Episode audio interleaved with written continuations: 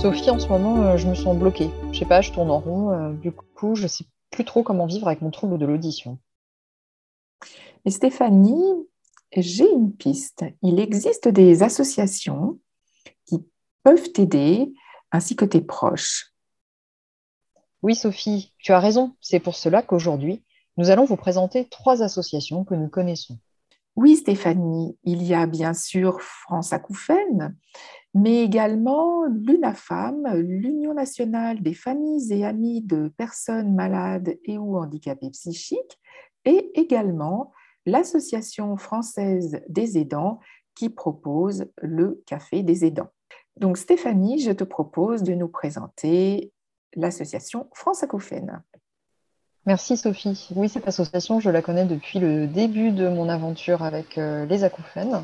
Euh, lors de mon traumatisme sonore, cette association m'avait déjà beaucoup aidé. Elle existe depuis décembre 92, c'est une association loi 1901 et elle a vraiment comme particularité à la fois d'avoir différentes missions, mais aussi d'avoir une véritable précision et une reconnaissance scientifique. D'ailleurs, euh, elle est composée de deux comités, un comité d'administrés et un comité de scientifiques, dans lesquels on va retrouver des noms euh, en matière de, de- de peinture euh, aussi par rapport euh, aux acouphènes, à l'hyperacousie. Mais l'association France Acouphènes, elle va pas que s'occuper de ces deux euh, symptômes dont on vous a déjà parlé, elle va aussi se présenter comme une association qui aide les personnes sur les vertiges de Ménière et sur le neurinome de l'acoustique. Et on y reviendra ensemble, Sophie, euh, sur, euh, sur ces symptômes également et ces pathologies. Alors, cette association, euh, elle va euh, permettre un maillage au niveau national d'actions euh, locales grâce à des bénévoles. Voilà, c'est ce qu'il faut vraiment garder en tête, c'est que toutes ces personnes connaissent le symptôme, soit elles, soit leur entourage, et ont décidé de dédier du temps pour avoir des actions à la fois de prévention et d'information, mais aussi d'aide et d'accompagnement. Il faut savoir que quand on veut faire partie également de France Acouphènes, il y a un véritable accompagnement qui est possible pour se former et pour devenir également un écoutant. Et là, bien sûr, euh, on accède à un niveau vraiment important pour euh, euh, ce, symptôme, ces symptômes du trouble de l'audition, c'est que France Acouphènes a créé un numéro de téléphone que l'on vous retransmettra euh, dans le corps de- des informations de notre podcast et que l'on peut euh, joindre euh, donc toute la journée, 7 jours sur 7, hein, pour pouvoir avoir eh une aide, surtout quand on découvre ce symptôme ou quand il y a d'autres problématiques qui y sont. Alors, il faut savoir aussi que hum, France Acouphènes, quand je parlais de sa précision, eh bien, ils éditent une revue trimestrielle depuis euh, très longtemps. Euh, au début, elle avait un nom euh, assez particulier qui s'appelait Tinitissimo, et maintenant, c'est tout simplement revue trimestrielle de France Acouphènes.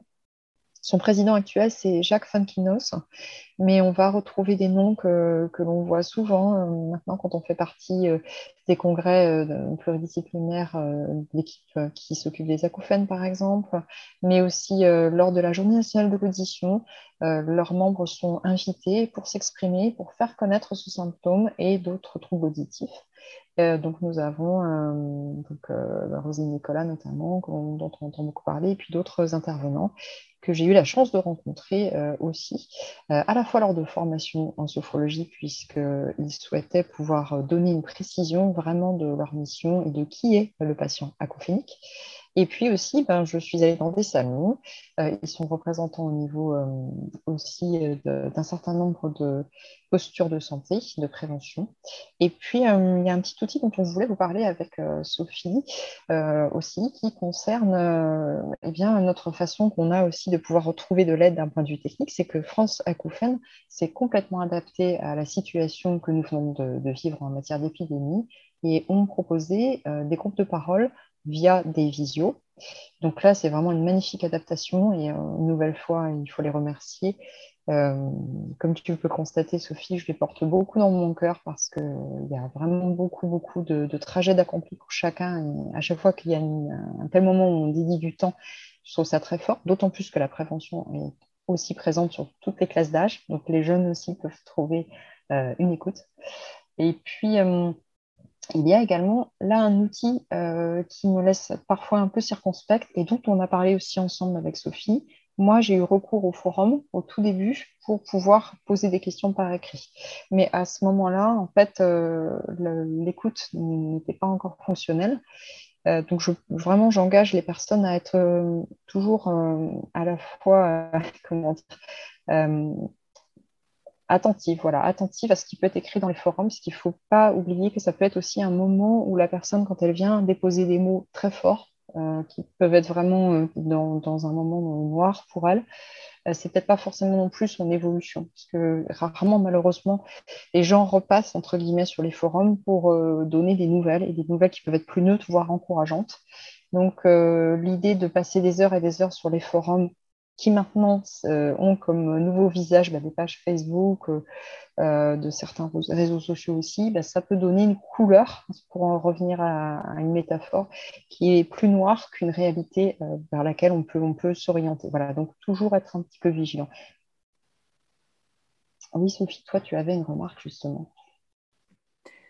Oui, je voudrais rebondir sur ce que tu viens de dire, Stéphanie, parce qu'en effet, sur ces réseaux sociaux, euh, ça permet à certaines personnes, notamment acouphéniques ou hyperacousiques, mais il y a pas mal de forums euh, sur euh, les, ou de pages sur les acouphènes, de, de, ne donner que des informations les concernant sur leurs souffrances, leurs difficultés, qui peut être extrêmement anxiogène pour les personnes qui lisent ces messages. Et par ailleurs, toutes les personnes qui publient sur ces forums euh, ne sont pas sans intention parfois de vendre toutes sortes de solutions euh, pour les personnes acouphéniques qui rencontrent des difficultés et qui seraient prêts à tester beaucoup de techniques, y compris des techniques euh, qui ne sont pas du tout appropriées. Donc oui, gardez votre regard ouvert, vos oreilles à l'écoute et soyez vigilants pour garder vraiment un regard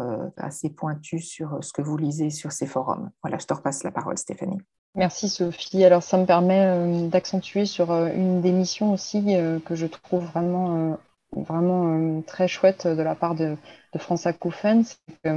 Il y a donc des, des, bénévoles, donc des patients ou des, personnes proches qui connaissent ces symptômes. Euh, il y a de la prévention, euh, il y a de l'information, euh, il y a donc vraiment des professionnels qui s'investissent, mais il y a aussi tout un pôle recherche. Dans ce que j'appelle recherche, c'est qu'il y a une étroite collaboration avec des chercheurs qui font partie donc de l'organe du comité scientifique de France Acouphènes, euh, et qui vont euh, faire un point de, vraiment de ce sur quoi ils sont en train de travailler.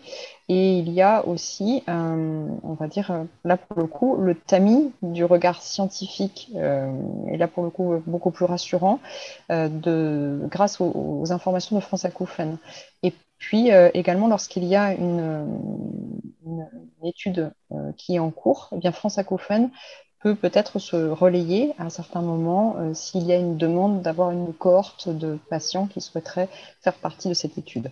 Donc toujours en sachant que là, on a, euh, j'ai envie de dire des garde-fous, euh, parce qu'on peut appeler ça aussi comme ça, mais véritablement des guides et des gens passionnés qui font partie de, de, cette association. Alors Stéphanie, si tu permets, je voudrais aussi transmettre une petite idée. Euh, sur le site de France Acouphènes, lorsque vous avez des acouphènes et que votre entourage ne comprend pas forcément ce que vous vivez, il y a la possibilité de faire écouter à vos proches ce qu'est un acouphène. En général, euh, ils comprennent tout de suite. Et surtout, dans ces cas-là, si vous leur faites écouter euh, les sons de, des différents acouphènes qui sont proposés, pensez à baisser le volume de votre ordinateur ou de votre téléphone. Voilà, juste cette petite précision, mais je, conseille toujours à mes clients de faire écouter ces acouphènes, c'est très instructif. Je te laisse la parole, Stéphanie. Merci Sophie. Eh bien, euh, on va terminer euh, sur, euh, sur cette écoute que peut-être vous aurez envie d'avoir à la suite de, de notre podcast, effectivement, d'en savoir un peu plus sur les acouphènes. Et euh, suite à cette association, qui est peut-être euh, effectivement euh, à la fois très diverse, mais en même temps très pointue sur les troubles d'audition, il y a aussi d'autres problématiques hein, qui peuvent advenir dans la vie d'une personne qui a des troubles de l'audition. Et là aussi, des associations sont pertinentes. Sophie, tu voulais nous parler de l'UNAFAM. Oui, tout à fait. Donc l'UNAFAM est une association qui existe depuis très longtemps, depuis 1960 3. C'est l'Union nationale des familles et amis de personnes malades et ou handicapées psychiques. Elle offre un nombre de, de prestations très importantes. Il y a beaucoup d'informations déjà sur le site. Elle offre également des formations. Euh, il y a beaucoup d'actualités. Euh, vous pouvez trouver euh, donc le site unafam, unafam.org. On vous mettra les coordonnées dans le descriptif du podcast. Et ce qui est très intéressant, c'est qu'on peut suivre notamment les formations par type de trouble. Donc, par exemple, pour les personnes qui souffrent d'acouphènes et qui ont des dépressions consécutives à leurs acouphènes, il y a tout un pôle d'information et de formation possible sur euh, les dépressions euh, sévères ou résistantes. Il y a vraiment beaucoup, beaucoup de choses. Et bien sûr, l'UNAFAM est présente dans tout l'Hexagone, dans toute la France, dans toutes les régions. Le site est très bien fait et euh, je vous conseille pour ceux qui sont concernés euh, d'aller le visiter. Euh, il y a beaucoup, beaucoup, beaucoup d'informations. Merci Sophie pour toutes ces informations. Est-ce que l'UNAFAM propose également une ligne d'écoute? Oui, il y a une ligne d'écoute qui est ouverte depuis 1997, du lundi au vendredi, de 9h à 13h et de 14h à 18h, 17h le vendredi, au 01 42 63 0303. Merci beaucoup pour ces informations et pour la suite, eh bien, tout un site internet et des professionnels euh, qui sont à la disposition euh, des patients et de leur entourage. Et puis en parlant de l'entourage, eh il y a un mot-clé dont on entend un peu plus parler dans la société en ce moment et il est ô combien temps, c'est le mot d'aidant. Et euh, parmi les aidants, eh bien, il y a une structuration qui a lieu grâce à l'Association française des aidants. Cette association, peux-tu nous la présenter, Sophie?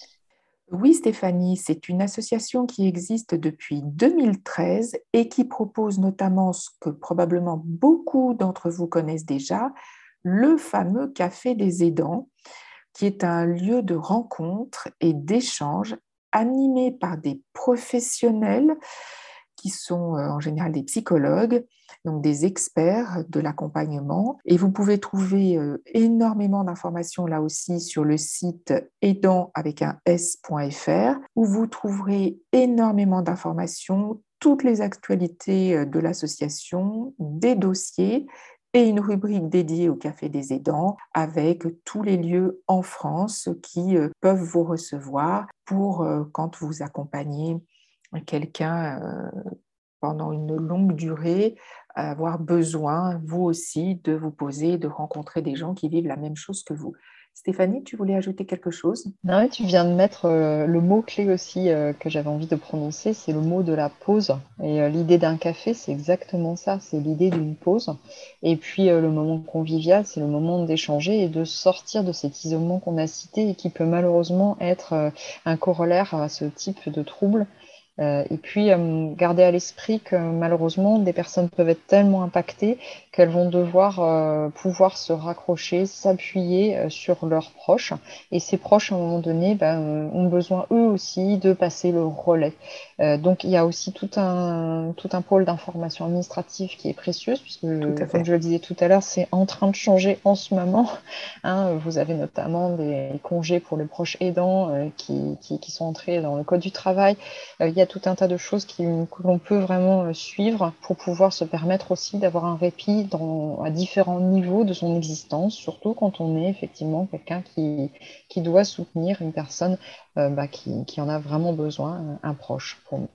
Et puis ce qui est très intéressant, c'est que quand on rencontre des personnes qui vivent la même chose que nous, on est tout de suite sur la même longueur d'onde, on partage tout de suite euh, des situations similaires et ça renforce, ça permet de se sentir moins seul, de voir que d'autres personnes, d'autres familles vivent la même chose. Et puis, ça peut euh, bah, éventuellement générer des, amitiés et des échanges de, de trucs et astuces, de bonnes adresses. De... Donc c'est vraiment, ces, ces associations, c'est vraiment quelque chose de très riche et qui peut apporter beaucoup, à minima un petit moment de pause où on se retrouve autour d'un café justement. Est-ce que tu voulais ajouter quelque chose, Stéphanie? Oui, non, non, ça me fait penser quand on crée des groupes aussi d'entraînement en sophrologie avec que des personnes qui ont le même symptôme. Et même si on ne crée pas de cadre psychologique parce que ça n'est pas notre fonction, euh, notre formation. En revanche, euh, on s'aperçoit tout à fait qu'il y a une symbiose différente et qu'un petit peu avant et un petit peu après, il y a vraiment des échanges euh,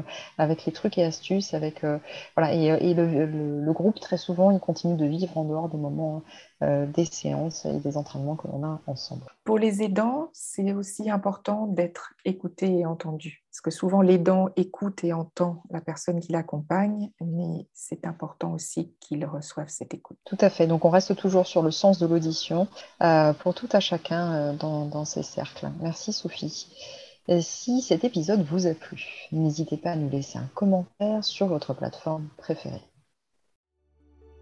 Si vous ne l'avez pas encore fait, n'oubliez pas de vous abonner à notre podcast pour ne pas manquer l'épisode et à nos comptes Facebook pour trouver des informations sur l'audition et le sommeil. Nous serons ravis de vous retrouver mardi prochain. À mardi. À bientôt.